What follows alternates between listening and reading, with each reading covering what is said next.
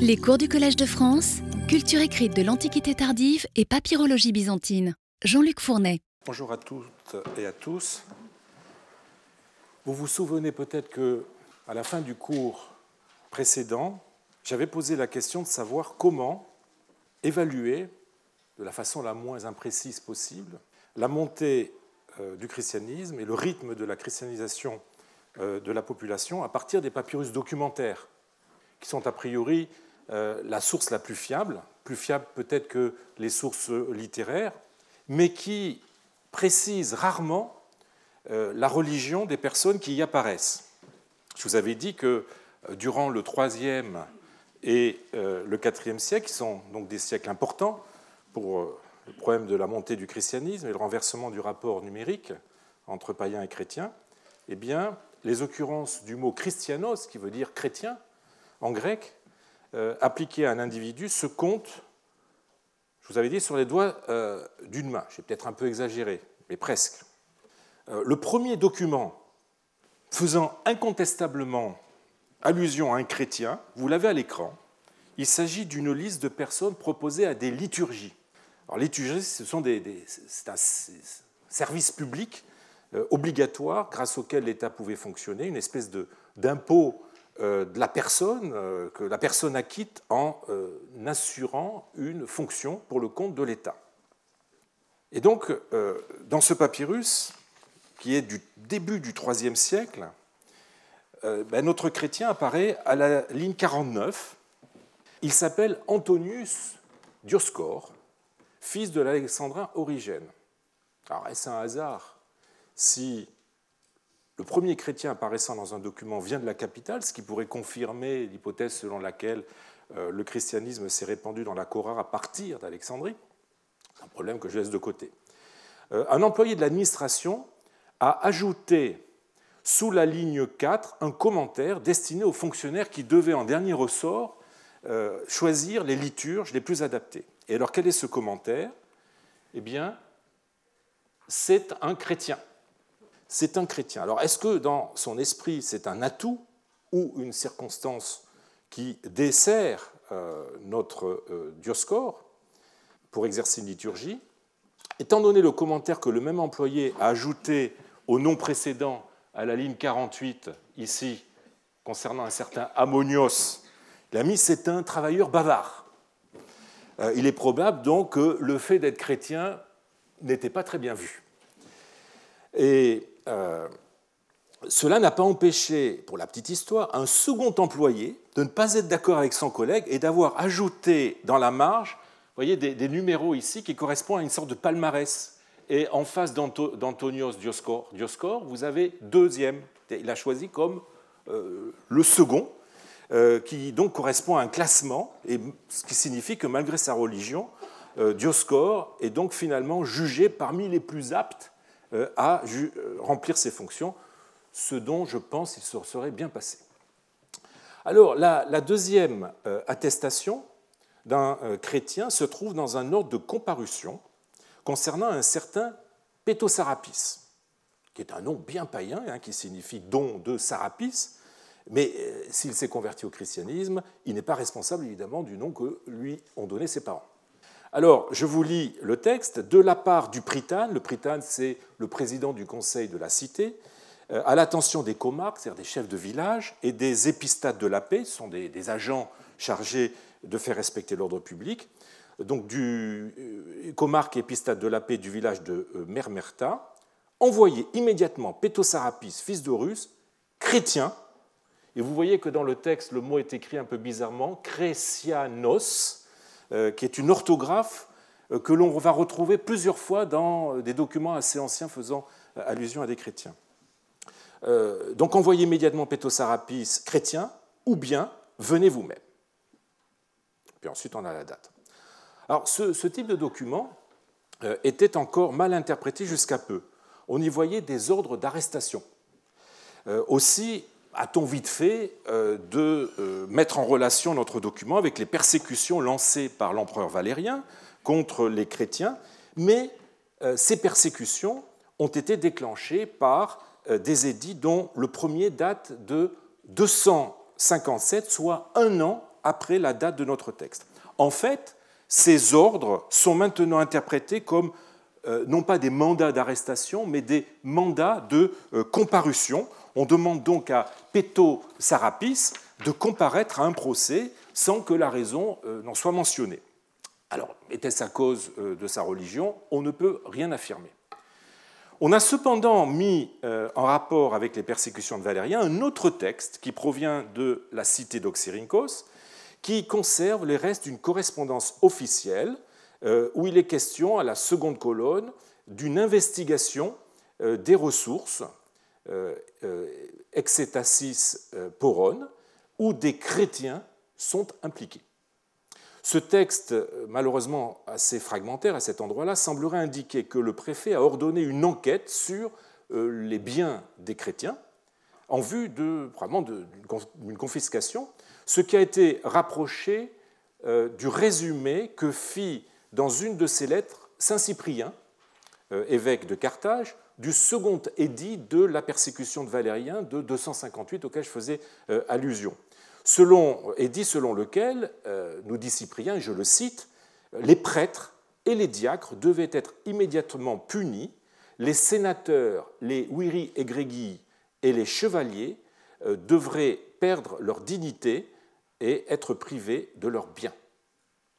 Or, la mention d'une année 7 euh, à la ligne 11 de la même colonne de ce document pourrait correspondre justement à la septième année euh, du règne de Valérien et de Galien, soit 259-260, donc on est juste après euh, la promulgation de l'édit. Toujours au IIIe siècle, une lettre écrite à Antioche et envoyée à Oxyrhynchos, qui est datée par l'éditeur des 2e, 3e siècles, évoque l'envoi d'une somme d'argent faite par l'intermédiaire d'un certain Sotas, qui est Chrétianos. Et là encore, on retrouve cette orthographe pour le mot Christianos, orthographe qu'on avait rencontrée dans l'ordre de comparution. Alors Anne-Marie euh, Luyendijk euh, a proposé de reconnaître dans ce personnage un évêque d'Oxyrhynchos de la euh, seconde moitié du IIIe siècle, connu par d'autres textes, malgré l'absence du titre d'évêque dans, dans ce document. Mais le fait que Sotas ait signalé à l'attention du destinataire de la lettre comme chrétien, là où on attend habituellement un nom de fonction, qui, permet au, destinataire de mieux reconnaître le porteur de l'envoi, eh bien, euh, tiendrait à signifier que chrétien ici remplace euh, un nom de fonction et désigne euh, quelqu'un exerçant une fonction dans la hiérarchie ecclésiastique. Pourquoi pas évêque? Sotas se trouverait à Antioche à l'occasion d'un des synodes réunis dans la cité syrienne pour statuer de l'orthodoxie de la doctrine de Paul de Samosate, évêque d'Antioche, ce qui permettrait de restreindre la, fourchette euh, de la datation proposée par le premier éditeur. Alors, si, je partage l'opinion de Anne-Marie Loyendijk concernant la datation, puisque le premier auditeur restait vague et parlait de 2e, 3e siècle, je pense effectivement que c'est un papyrus du 3e, je trouve euh, néanmoins assez hasardeuse d'identification euh, avec l'évêque du fait de la grande diffusion du nom Sotas. Hein. Sotas, euh, nous avons plus de 140 occurrences dans les papyrus pour le IIIe siècle. Alors les autres, les autres attestations de chrétiens appartiennent au siècle suivant, IVe, et donc sont postérieures à la, légalisation du christianisme, mais elles restent très peu nombreuses. Euh, ainsi, le rédacteur d'une lettre des années 330-340, un moine qui écrit à un autre moine du monastère mélicien d'Ator ou de Fator, dont je vous avais parlé une année précédente, eh euh, brandit son christianisme pour expliquer certains usages épistolaires. Je le cite Je prie le Dieu éternellement mémorable à toute heure pour toi et pour nos frères dans le Christ, car cela est juste que nous nous souvenions les uns des autres dans le Seigneur Christ pour la santé des uns et des autres. En faisant cela, nous pourrons être appelés chrétiens dans le Christ. Un autre papyrus qui vient de Kélis, une cité que ceux qui ont fréquenté les cours des années précédentes connaissent bien maintenant, eh bien, euh, euh, ce papyrus de Kélis est la copie d'un acte d'affranchissement de 355 dans lequel le propriétaire, un certain Aurelius Valerius, ex magistrat municipal, affranchit son esclave Hilaria, je le cite, à cause de mon extraordinaire degré de christianisme. Expression magnifique, euh, dit hyperbolène christianotétos. On notera que cette formulation, euh, unique dans les papyrus, avec le seul emploi du mot christianotes, christianisme, s'inscrit dans une condamnation par le christianisme de l'esclavage. Mais très bizarrement, le rédacteur, juste après, a maintenu dans son texte euh, des éléments païens. Euh, je vous lis la totalité de la phrase. Je reconnais t'avoir affranchi à cause de mon extraordinaire degré de christianisme, sous la protection de Zeus, qui représente ici le ciel, la terre et le soleil. Et donc l'expression hein, upo, dia, gen, elion, euh, cette expression était tellement formulaire dans les actes d'affranchissement euh, qu'elle est maintenue alors même qu'elle semble ici faire contresens, ou en tout cas faire figure euh, d'intrus à côté de Christiano Tétos. Enfin, l'auteur d'une lettre de la fin du IVe siècle ou du début du Ve, selon moi plutôt IVe siècle, écrit la chose suivante. Je vous ai donné le texte à l'écran. Alors, le texte est dans une syntaxe très approximative qui a laissé libre cours à, à plusieurs interprétations, mais on pourrait traduire J'ai conçu beaucoup de tristesse et en conçois encore énormément en apprenant que tu as osé faire une telle chose à Athéas, qui est chrétienne, parce qu'elle est laïque et n'a jamais été vue en train de faire des choses du monde. Alors le fait qu'Athéas est une chrétienne, et qui plus est euh, une laïque à tendance ascétique, je pense que c'est comme ça qu'il faut comprendre euh, la phrase euh, poiusa pragmata tu cosmo, hein, qui n'a jamais été vue en train de faire des choses du monde, eh bien, rend encore plus scandaleux aux yeux de l'auteur de la lettre le traitement qu'elle a subi. On ne sait pas lequel. Bon. Cette phrase fait très ouvertement allusion à une morale chrétienne que le destinateur ne semble pas avoir observée euh, euh, ce que lui reproche son correspondant. Alors je passe sur trois autres euh, occurrences de Christianos ou de Christianikos comme qualificatif de livre, comme déterminatif du peuple des chrétiens dans une lettre monastique ou comme déterminatif d'un toponyme. On voit donc, avec les trois occurrences du IVe siècle, où il désigne des individus, que contrairement à celles du IIIe, le terme chrétien apparaît dans des documents porteurs d'une connotation morale que les personnes qui l'emploient non seulement revendiquent, euh, mais exaltent. On prend soin de la santé de ses frères par des prières, on renonce à posséder des esclaves, on respecte d'autant plus son prochain qu'il se consacre à Dieu, etc. Voilà qui est évidemment le signe de la reconnaissance officielle du christianisme qui permet aux chrétiens de ne plus se cacher, mais au contraire de s'afficher, euh, et d'afficher une confession dont ils sont fiers. Euh, ces occurrences sont néanmoins rarissimes et ne permettent en rien d'évaluer à grande échelle le degré de christianisation de la population et euh, inversement de la résistance du paganisme. Les païens sont encore plus difficiles à dépister une fois que le christianisme est devenu religion d'État. Les occurrences des termes qui les désignent sont presque euh, inexistantes. Ainsi, vous vous souvenez, le mot Hélène, euh, qui désigne les païens, eh bien, ne se rencontre qu'une seule fois dans une lettre provenant des archives euh, du monastère d'Ator, dont j'ai parlé tout à l'heure. Il s'agit d'un papyrus de Londres. Cette lettre est écrite en 335 par un certain Callistos, qui décrit de façon extrêmement intéressante euh, la politique de répression que l'évêque d'Alexandrie, le fameux Athanase, mène à l'encontre des miliciens. Hein. Les miliciens, je vous rappelle, sont une mouvance euh, de l'Église jugée hérétique. Et euh, il relate dans cette lettre notamment qu'un praepositus, c'est-à-dire un militaire, après avoir maltraité ses frères miliciens, et je le cite, a fait dire un service ce jour-là quoiqu'étant païen, Hélène Horn, quoiqu'étant païen, pour le péché qu'il avait commis. Alors, on pourrait aussi euh, être tenté d'identifier une seconde occurrence du mot Hélène, au sens de païen, dans une lettre provenant des archives de Théophane, une lettre d'Hermopolis, euh, donc provenant des archives de Théophane. Théophane est un notable hermopolitain évoluant dans un milieu de païens lettrés, qui n'est d'ailleurs pas sans faire penser à celui d'Orapollon, dont je vous ai parlé précédemment. Alors l'auteur de cette lettre, un certain Anatolios, commence ainsi. Il me faut m'adresser à toi, le champion de la sagesse des Hélènes.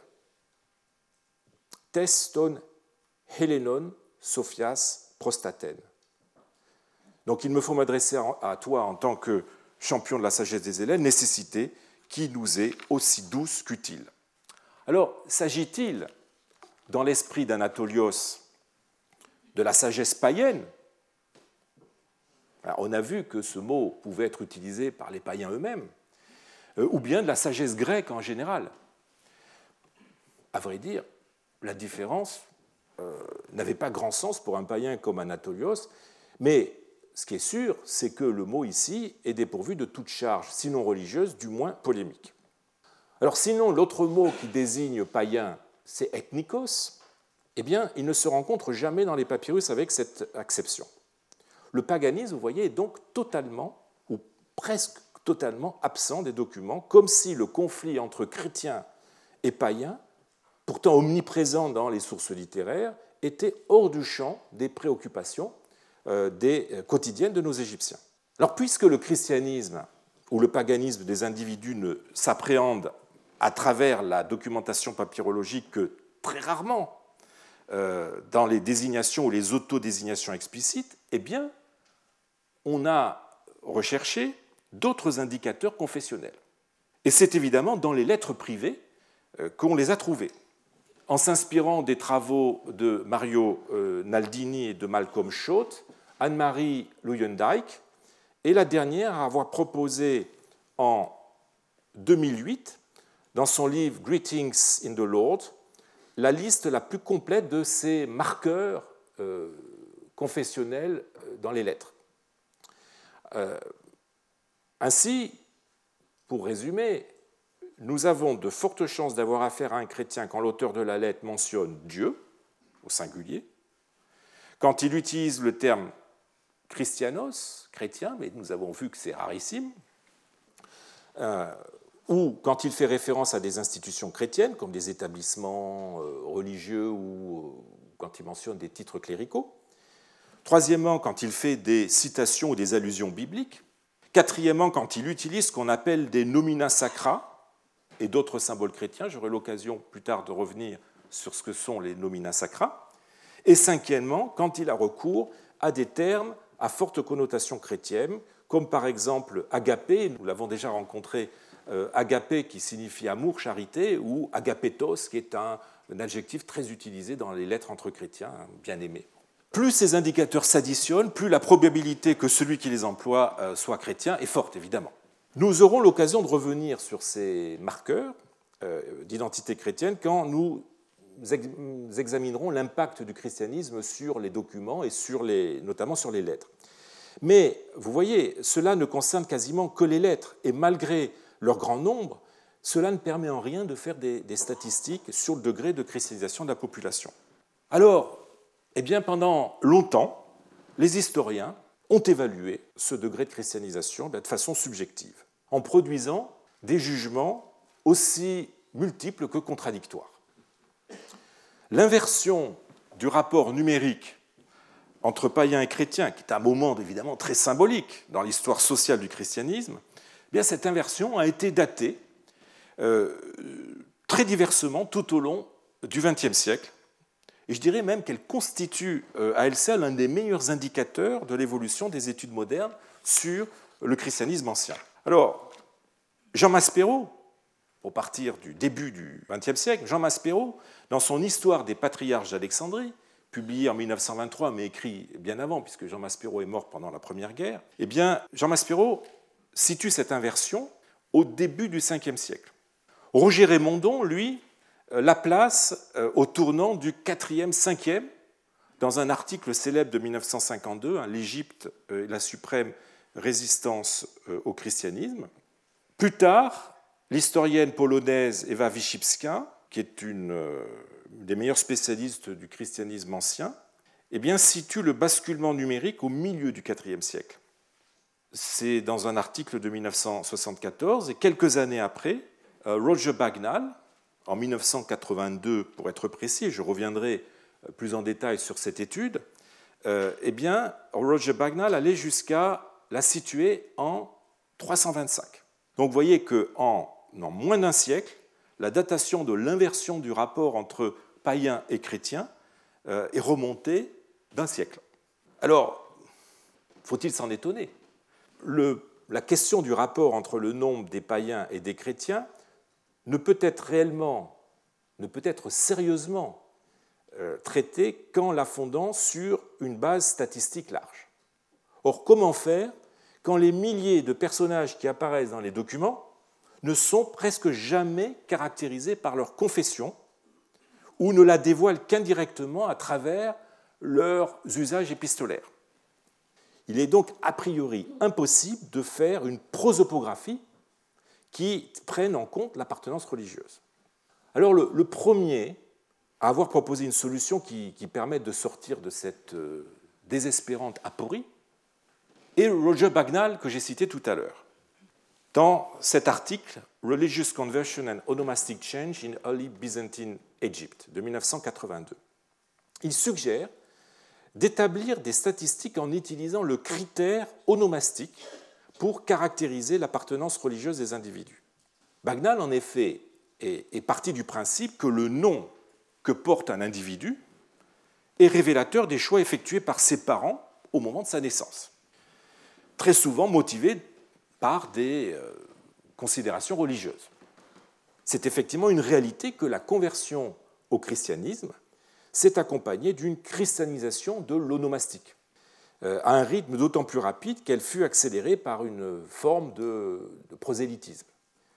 Il suffit par exemple de lire Jean Chrysostome, dans son De la vaine gloire, où il écrit, où il parle du devoir qui devait être de euh, celui des chrétiens de faire preuve de vigilance dans le choix du nom de leurs enfants, et euh, qui fera bien comprendre, ce texte fera bien comprendre le mécanisme de christianisation de l'onomastique. Je cite euh, ce, texte de Jean Chrysostome, on n'a pas tant de textes que ça justement sur ce problème, que personne ne tiennent à appeler les enfants du nom de leurs ancêtres, de leur père, de leur mère, de leur grand-père ou de leur arrière-grand-père, mais des noms des justes, des martyrs, d'évêques ou d'apôtres. Que ce soit pour eux un stimulant, que l'un s'appelle Pierre, l'autre Jean, que le troisième s'appelle d'un autre nom de saint. Ne m'objecte pas les habitudes des Grecs ce n'est pas un mince sujet de honte et de dérision lorsque dans la maison d'un chrétien on adopte certaines mœurs des Grecs, qu'on allume des torches et qu'on reste là à attendre celle qui s'est éteinte et consumée la première. Effectivement, c'était une, tradition qu'on avait dans certaines régions où euh, les torches avaient des noms et la première qui s'éteint, eh bien, c'est le nom de cette torche qu'on donne à l'enfant. Et d'autres choses du genre qui font à ceux euh, qui, qui, font à ceux qui les pratiquent un tort considérable. Ne croyez pas, en effet, que ce sont des bagatelles et des choses de peu d'importance. Donc Jean Chrysostome nous dit il faut faire attention aux noms qu'on donne à ses enfants, il faut christianiser les noms de vos enfants. Euh, ainsi, euh, le nom est et doit être le reflet de la religion de celui qui le porte. Encore faut-il s'entendre, pour éviter de faire des contresens et pour fausser euh, les analyses, sur ce qui passait pour un non-chrétien euh, dans le paysage onomastique traditionnel de l'Égypte. Alors Bagnal, justement, nous propose une classification de ces noms que l'on peut justement voir considérés comme chrétiens. La première catégorie, évidemment, sont évidemment les noms bibliques, bibliques vétérotestamentaires ou néotestamentaires. Alors vétérotestamentaires, euh, vous avez euh, Abraham, David, Jacob, Isaac, Joseph, Moïse, etc. Et les noms euh, du Nouveau Testament, André, Élisabeth, Jean, Marie, Marc, Paul, Pierre, Étienne ou Stéphane et beaucoup d'autres. ce sont des, noms qui jadis étaient réservés aux Juifs et qui, avec la montée du christianisme, deviennent l'apanage des chrétiens. euh, la deuxième catégorie, ce sont des noms qui sont formés sur le mot égyptien Netcher, qui en copte donne Nouté, euh, Dieu. Contrairement aux noms païens égyptiens qui sont formés sur des noms de divinités euh, très spécifiques, on en a vu tout à l'heure un avec Sarapis, donc don de Sarapis, eh bien, les noms formés sur la notion plus large et plus vague de Dieu semblent avoir été l'apanage des chrétiens. Je vous en cite juste un exemple, euh, Papnoutios, hein, celui qui appartient euh, à Dieu. Troisième catégorie, eh bien, ce sont les noms des empereurs chrétiens. Évidemment, le premier Constantin, mais aussi euh, Théodose. Quatrième catégorie, les noms décrivant des notions chrétiennes ou des termes qui ont pu être réinvestis secondairement d'une signification théologique. Par exemple, Anastase, hein, qui vient de, Anastasios, qui vient de euh, Anastasis, la résurrection. Euh, Irène, Irénée, qui veut dire la paix. Eulogia, la bénédiction ou la consécration. Marturia, euh, qui vient de Martus, le martyr. Sophia, Sophie, la sagesse, etc. Enfin, la cinquième catégorie, qui est peut-être la plus problématique à établir, eh bien, ce sont les noms de saints euh, ou de martyrs, soit égyptiens, soit vénérés euh, en Égypte. Euh, je vous en ai mis un certain nombre. Pour cela, d'ailleurs, vous pouvez vous référer à un ouvrage très utile, celui de d'Arieta Papaconstantinou, Le culte des saints en Égypte des Byzantins aux Abbassides de 2001, qui répertorie justement tous ces saints égyptiens. Alors voilà, je, vous ai fait une petite sélection avec euh, Anoup, euh, Antoine, Victor, Damien, Dioscore, Thècle, Théodore, euh, Colute, Cosme, Cyr, Cyril, etc. etc. Alors Bagnal a appliqué ces critères de classification aux noms rencontrés dans quatre documents ou groupes de documents qui contiennent des centaines de euh, nom de personne. Alors son corpus, euh, vous l'avez à l'écran, hein, il s'agit euh, de trois documents qui sont des registres fonciers ou fiscaux qui enregistrent des centaines d'individus, et un quatrième ensemble qui sont les archives militaires d'Abinéus, qui sont du milieu du IVe siècle. Alors, les, données qu'il a obtenues en appliquant donc euh, euh, ces critères onomastiques et cet ensemble, ont été pondérés par deux facteurs. Et ça, c'est très important. Le premier euh, facteur concerne le décalage entre l'attestation d'un nom porté par un individu et l'époque où celui-ci fut, donné par ses parents, évidemment, ses parents de la confession dont il est l'indice. Et Bagnal donc compte à peu près 35 ans pour une génération et considère que l'âge moyen des contribuables qui apparaissent dans ces documents était à peu près 35 ans. Donc ça lui permet comme ça de, euh, pondérer euh, les données. Et le deuxième élément de pondération ben, concerne le degré de non-fiabilité euh, de l'onomastique. Il est parti de la constatation qu'on observe dans des documents bien postérieurs du VIe siècle le recours à des noms qui semblent a priori païens alors que la population est complètement chrétienne. Ce qu'on pourrait appeler euh, la résilience euh, onomastique ou anthroponymique Eh bien, euh, constatant cela, Bagnal applique à ces données un facteur multiplicateur de 1,5 de façon à prendre en compte ces chrétiens qui se cachent en fait derrière des noms qui ne sont pas chrétiens. L'usage de noms païens peut être dû à de multiples, quand on est chrétien ou quand on, l'usage de, noms païens euh, peut être euh, expliqué de, diverses façons, euh, par, exemple par un attachement à une, certaine bourgeoisie locale à la païdéia traditionnelle, sans arrière-pensée religieuse, ainsi qu'en témoigne la persistance encore au 7e siècle de non-païens qui, qui fleurent bon, je dirais, la culture, et la culture notamment classique, comme Asclépiades, Olympiodoros, Olympiodore, Sarapadoros ou de noms proprement littéraires comme Odysseus, c'est-à-dire Ulysse, qu'on rencontre dans, les papyrus de cette époque. J'aurai l'occasion d'ailleurs de revenir sur euh, ce phénomène euh, cette année avec le nom Aristophane, qui fait partie de, ces noms qui renvoient à des auteurs classiques et qui sont encore utilisés euh, à des époques où il n'y a aucun doute sur la confession chrétienne des gens qui le portent. Alors, procédant ainsi, Bagnal aboutit au graphique suivant, selon lequel le point d'équilibre numérique entre païens et chrétiens a dû être atteint vers 300-325, euh, après lequel les chrétiens deviennent donc euh, majoritaires. Alors cette étude a été pionnière. Évidemment, comme toutes les études pionnières, euh, elle a suscité des réactions très virulentes, notamment de la part d'Eva Wyszybska que j'ai déjà citée. Cette savante polonaise non seulement dénie toute représentativité au dossier sur lequel Bagnal a basé ses, statistiques, mais en plus elle critique le postulat de départ selon lequel euh, la confession d'un individu conditionne les choix onomastiques qu'il fait pour ses enfants. Alors, nous avons vu, pourtant, euh, avec le texte de Jean Chrysostome, que c'était théoriquement le cas. Et dans la pratique, il y avait en effet un conservatisme qui euh, peut fausser les données. C'est d'ailleurs pour cela que Bagnal avait appliqué à ces résultats un facteur multiplicateur d'1,5. Euh, peut-être que dans certains cas, ce facteur était effectivement insuffisant. Par ailleurs, Bagnal en est venu lui-même à corriger la date d'un des dossiers qu'il utilisait, le codex SCAR, qui ne date pas de 388 comme il l'avait pensé dans un premier temps, mais du 5e siècle. Et donc ne peut pas être utilisé pour l'étude euh, qu'il souhaitait mener.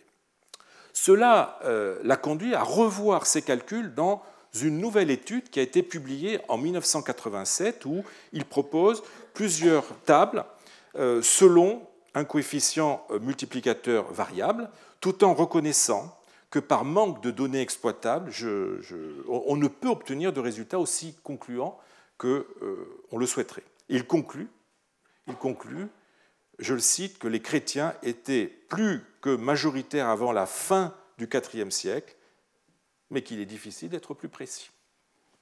Tout en persistant dans l'idée que l'onomastique est la seule méthode possible pour évaluer la christianisation de l'Égypte, eh il reconnaît, là encore je le cite, que les données sont moins exploitables qu'on ne pouvait le croire et qu'elles le resteront tant que euh, ne sera dressée euh, une prosopographie complète du IVe siècle qui euh, est la seule base fiable pour ce type d'études statistiques.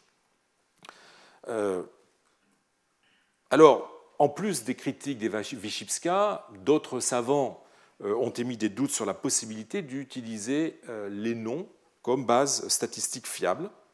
Par exemple, Jean-Michel Carrier, dans un article de 2010, remet la méthode en question en attirant notamment l'attention sur le fait que les saints et martyrs d'Égypte, qui portaient euh, souvent des noms traditionnels égyptiens, euh, ont brouillé la situation nomastique en incitant les parents à donner à leurs enfants, à partir des années 330, des noms qui ne sont pas clairement chrétiens.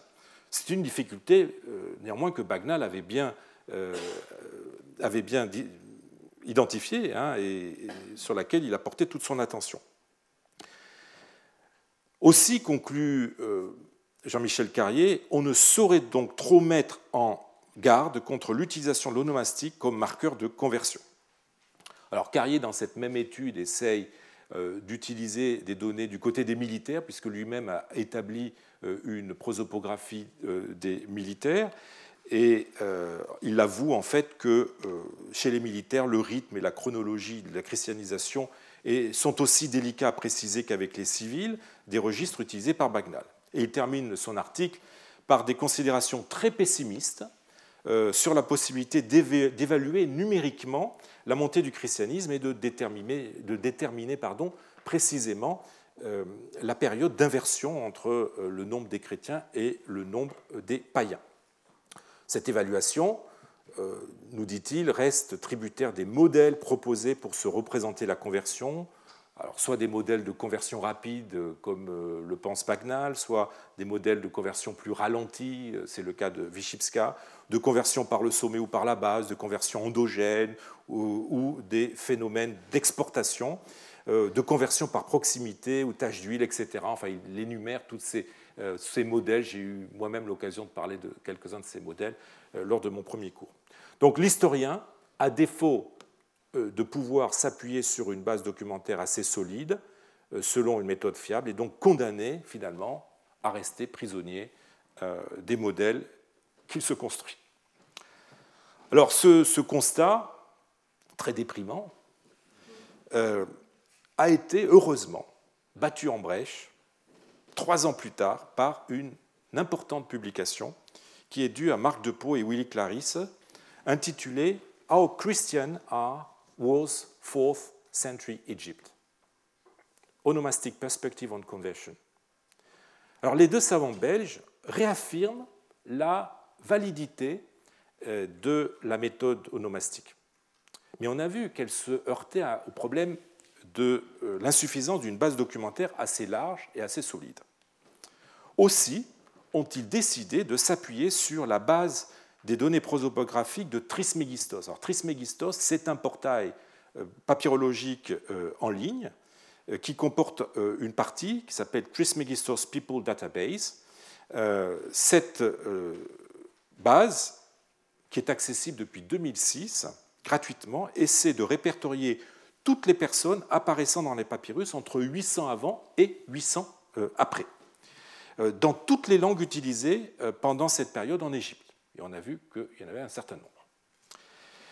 Ce n'est pas facile puisque, vous en rendez bien compte, les papyrus livrent avant tout des noms de personnes, pas des personnes, mais des noms de personnes, et que l'identification des personnes qui sont derrière la multiplicité de ces occurrences de noms n'est pas une tâche qui est facile à automatiser.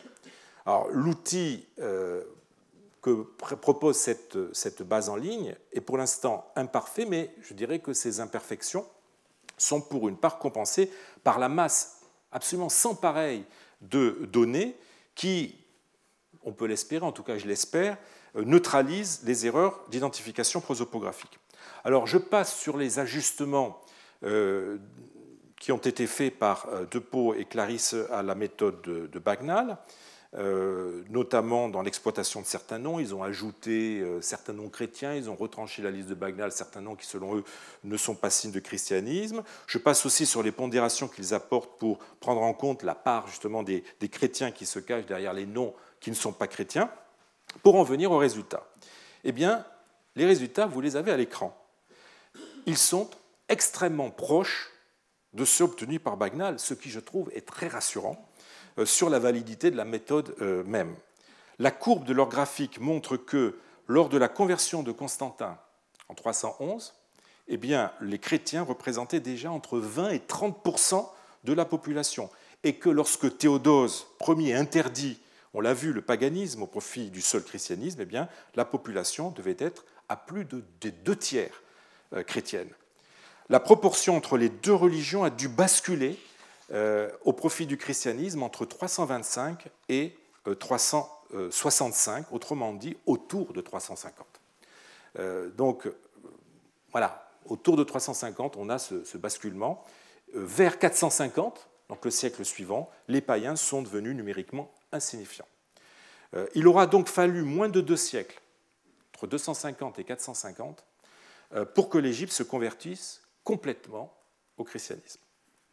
Voilà, on a là, je crois, des, repères qui, par l'ampleur du corpus euh, sur euh, lequel ils s'appuient, euh, et par les convergences qu'ils offrent avec des essais précédents, me semblent fiables, même si évidemment il reste à affiner au fur et à mesure que les données prosopographiques seront purgées de ces approximations qui, pour l'instant, les entachent. Voilà, le cadre euh, historique qui va servir de, toile de fond à notre étude de la culture écrite. Alors, comment euh, le développement exponentiel du, christianisme se traduit-il dans le domaine de la littérature?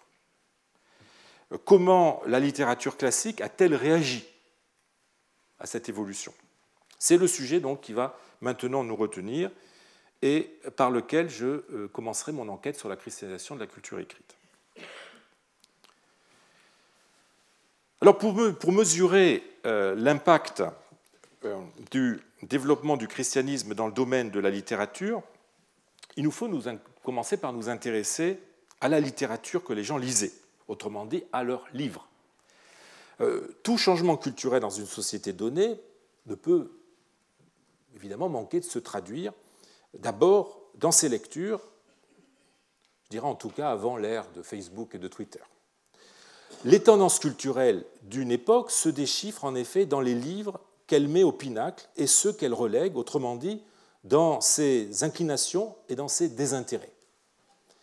Mais comment les appréhender? Comment arriver à les saisir? Les sources littéraires nous ont laissé de nombreuses indications sur les livres lus, les livres enseignés, les livres euh, appréciés, au contraire critiqués ou rejetés. Les grands auteurs dont l'œuvre nous, est parvenue euh, n'ont pas manqué de faire part de leur goût, de raconter leurs expériences d'écoliers ou d'étudiants. Euh, leurs œuvres elles-mêmes témoignent plus qu'indirect, enfin, aussi indirectement des options culturelles de leur époque, des auteurs qu'ils ont lus, des auteurs, euh, au contraire, euh, qu'ils n'ont pas lus. Les auteurs des manuels de rhétorique, qui se multiplient à partir du Haut Empire, passent leur temps à citer les auteurs qu'ils considèrent comme des modèles ou à critiquer euh, ceux qui leur paraissent indignes d'être imités. Ils livrent donc eux aussi un témoignage de premier ordre sur les choix littéraires de leur époque. Toutes ces données sont évidemment à exploiter et nous le ferons. Mais elles présentent divers inconvénients. Tout d'abord, elles dépendent beaucoup de la personnalité, évidemment, de l'auteur. Elles découlent aussi des seuls auteurs qui nous ont été conservés par la tradition euh, manuscrite, ce qui laisse de côté ceux qui ont disparu dans le naufrage de la littérature antique et tardo-antique. Or, ceci pouvait euh, euh, donner aussi un autre son de cloche culturel, si je puis dire. Euh, raison d'ailleurs pour laquelle certains ont dû probablement disparaître. Euh, enfin, euh, la plupart des auteurs conservés appartiennent à un milieu. Pour le dire simplement, les élites urbaines cultivées. Un milieu qui n'est pas complètement représentatif de l'amplitude du lectorat à une certaine époque. Que lisait-on par exemple au fin fond d'un village?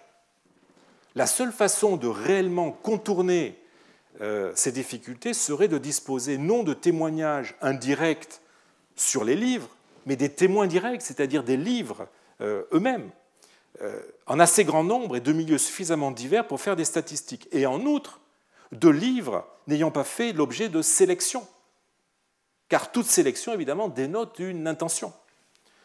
Ce qui, évidemment, les rendrait les plus susceptibles d'être représentatifs des goûts de l'ensemble d'une société à un moment donné. Mais où trouver ce type de documentation? Seule l'archéologie est capable euh, de euh, la livrer, elle qui met au jour des données brutes, donc non sélectionnées, si ce n'est par les limites de nos techniques de fouille. Mais encore faut-il que le volume de données soit suffisamment ample. Or, et vous voyez où je veux en venir. Or, nous disposons de ce type de données avec les papyrus d'Égypte. L'Égypte, je l'ai dit, est le seul pays à avoir, du fait de ses conditions climatiques, avoir permis la conservation des écrits de l'Antiquité, qu'il s'agisse de livres ou de documents. Ceux-ci ont été découverts dans des proportions qui permettent de faire des statistiques. Pour se limiter aux Grecs, l'Égypte a livré pour l'instant plus de 60 000 papyrus documentaires et plus de 9000 papyrus littéraires, et je précise, qui soient édités. Euh, il y en a encore beaucoup à publier dans les réserves de musées, évidemment beaucoup à trouver euh, sous, euh, dans, les fouilles. Pour la période qui nous intéresse, donc essentiellement le, IIIe siècle, donc juste avant l'officialisation du christianisme jusqu'au 7e, eh bien, nous avons plus de 27 000 papyrus documentaires plus de 4800, euh, 4861 pour être exact, euh, papyrus littéraires, euh, nous édités là encore.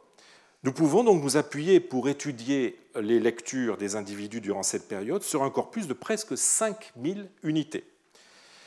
C'est, je crois, déjà confortable, même si ce corpus a un certain nombre de limites sur lesquelles il faudra revenir. C'est confortable et cela permet, je crois, une étude statistique des tendances littéraires euh, à l'œuvre dans l'Égypte de l'Antiquité tardive.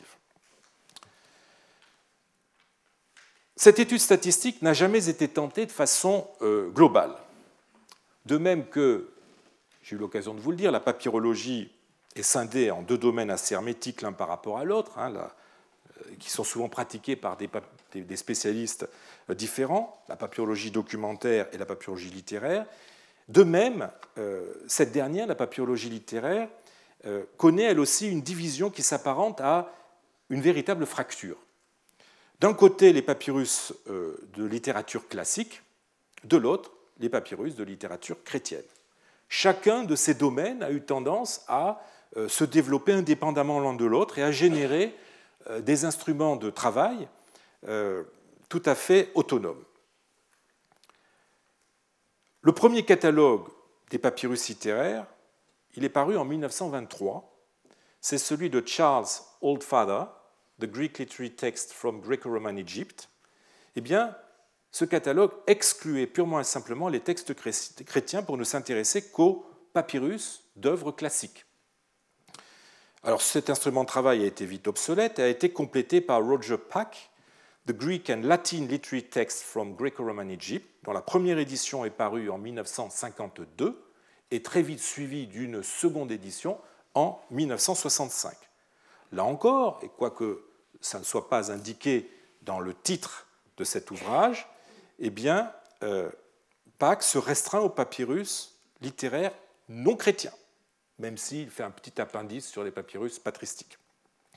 Euh, cette tradition s'est perpétuée.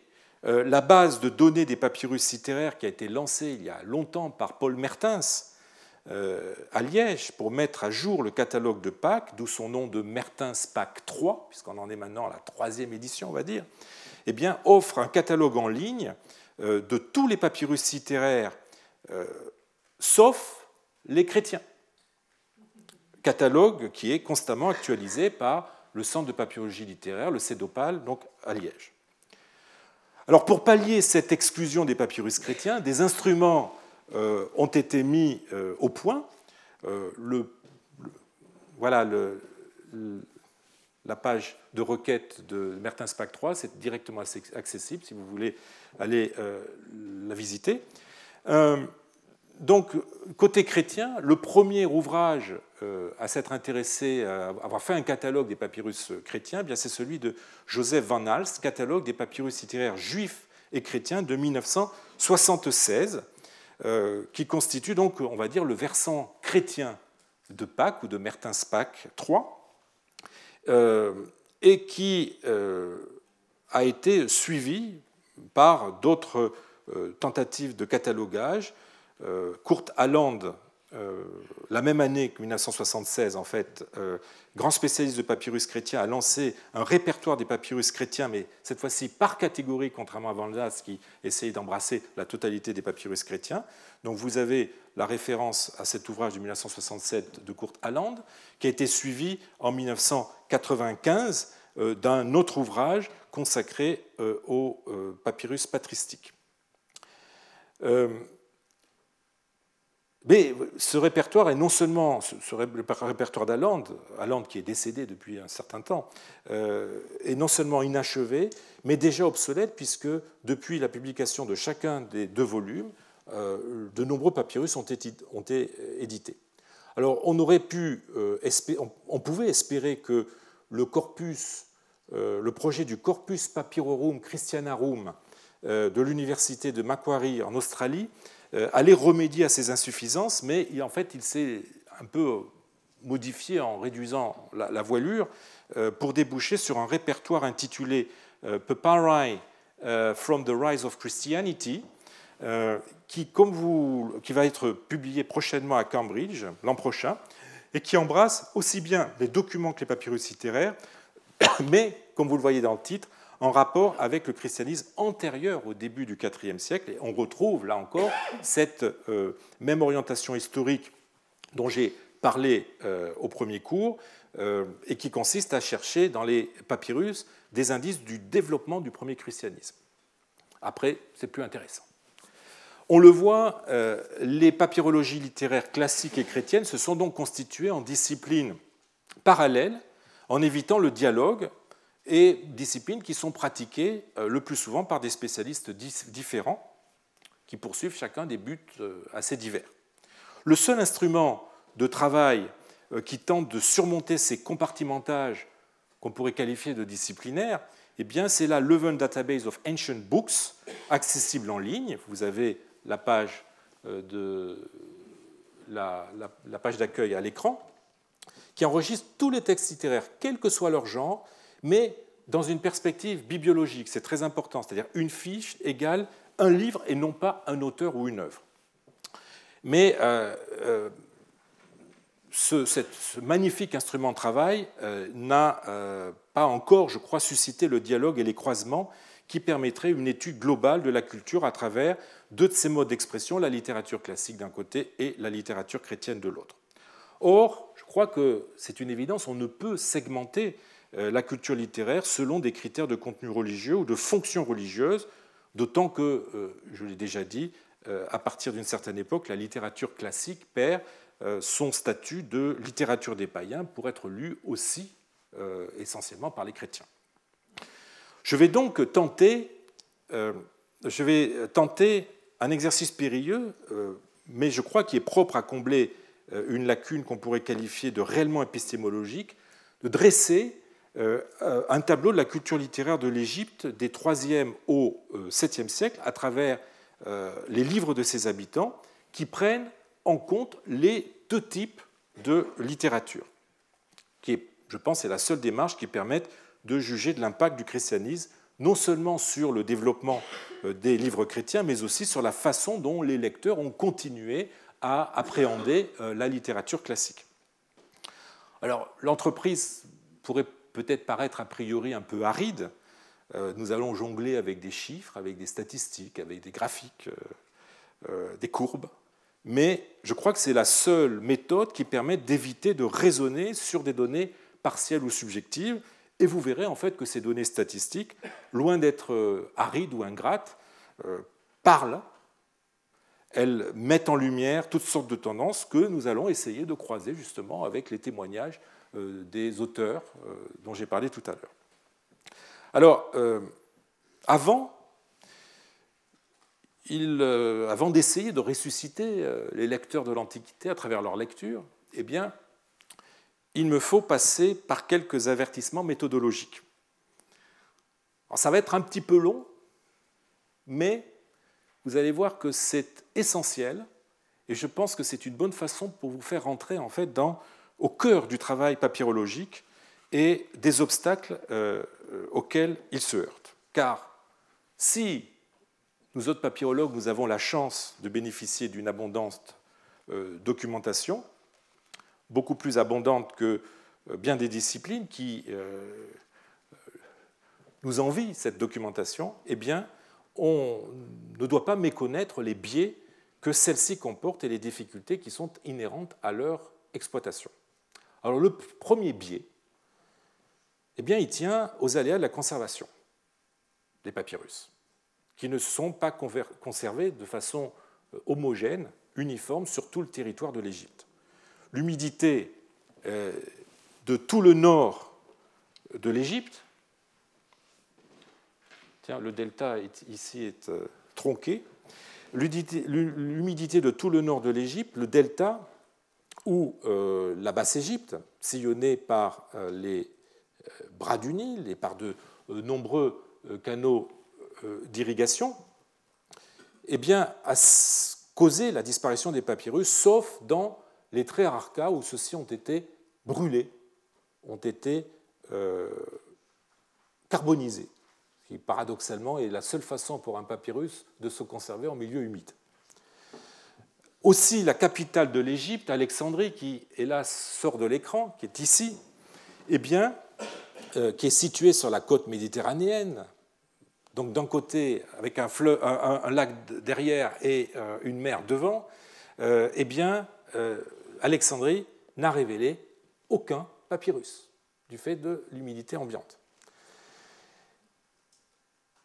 En revanche, un grand nombre de villes et de villages du Fayoum, l'oasis qui est ici, de la moyenne et de la Haute-Égypte, ont livré des papyrus, parfois en grande quantité, le record étant détenu actuellement par la cité d'Oxyrhynchos, au Moyen-Égypte, qui a livré actuellement 6000 papyrus édités.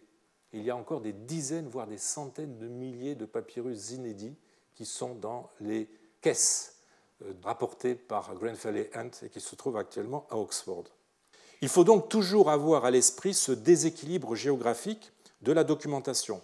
Mais d'ores et déjà, vous voyez euh, le grand handicap qui pèse lourdement sur euh, toute étude papyrologique, c'est l'invisibilité d'Alexandrie qui nous prive d'informations sur ce qui se passait dans la capitale. Alors heureusement, nous avons quelques papyrus qui viennent d'Alexandrie, ceux qui ont été envoyés d'Alexandrie dans la Cora, dans, l'arrière-pays égyptien, qui ont été découverts à ces, endroits-là, euh, mais c'est assez, assez, infime par rapport à la masse de papyrus lus, écrits euh, à Alexandrie.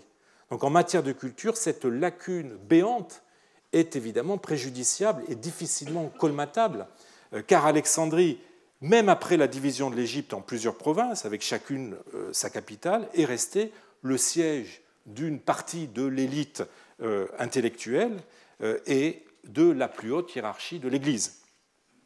Alors, les élites résidaient aussi dans d'autres cités d'Égypte, mais là encore, la documentation souffre d'autres biais. Les cités qui ont connu une continuité d'occupation euh, n'ont pas toujours pu bénéficier de la même attention euh, archéologique euh, que d'autres types de sites comme les villages, comme les nécropoles, comme les établissements monastiques qui se trouvent toujours à la périphérie des cités, voire en plein désert, et qu'il est donc beaucoup plus facile de fouiller. En outre, je dirais l'attrait des momies, l'attrait des trésors funéraires a longtemps capté l'intérêt des archéologues ou des fouilleurs clandestins, et de ce fait, euh, ils ont été euh, plus enclins à travailler sur des cimetières que sur des villes, des zones urbaines. Tout cela a évidemment un impact sur euh, l'arrière-plan social de nos papyrus. Alors, ce n'est pas les seuls biais de notre documentation, il y en a, hélas, quelques autres que j'aurai le plaisir de vous exposer la semaine prochaine. Je vous remercie. Retrouvez tous les contenus du Collège de France sur www.colège-2-france.fr.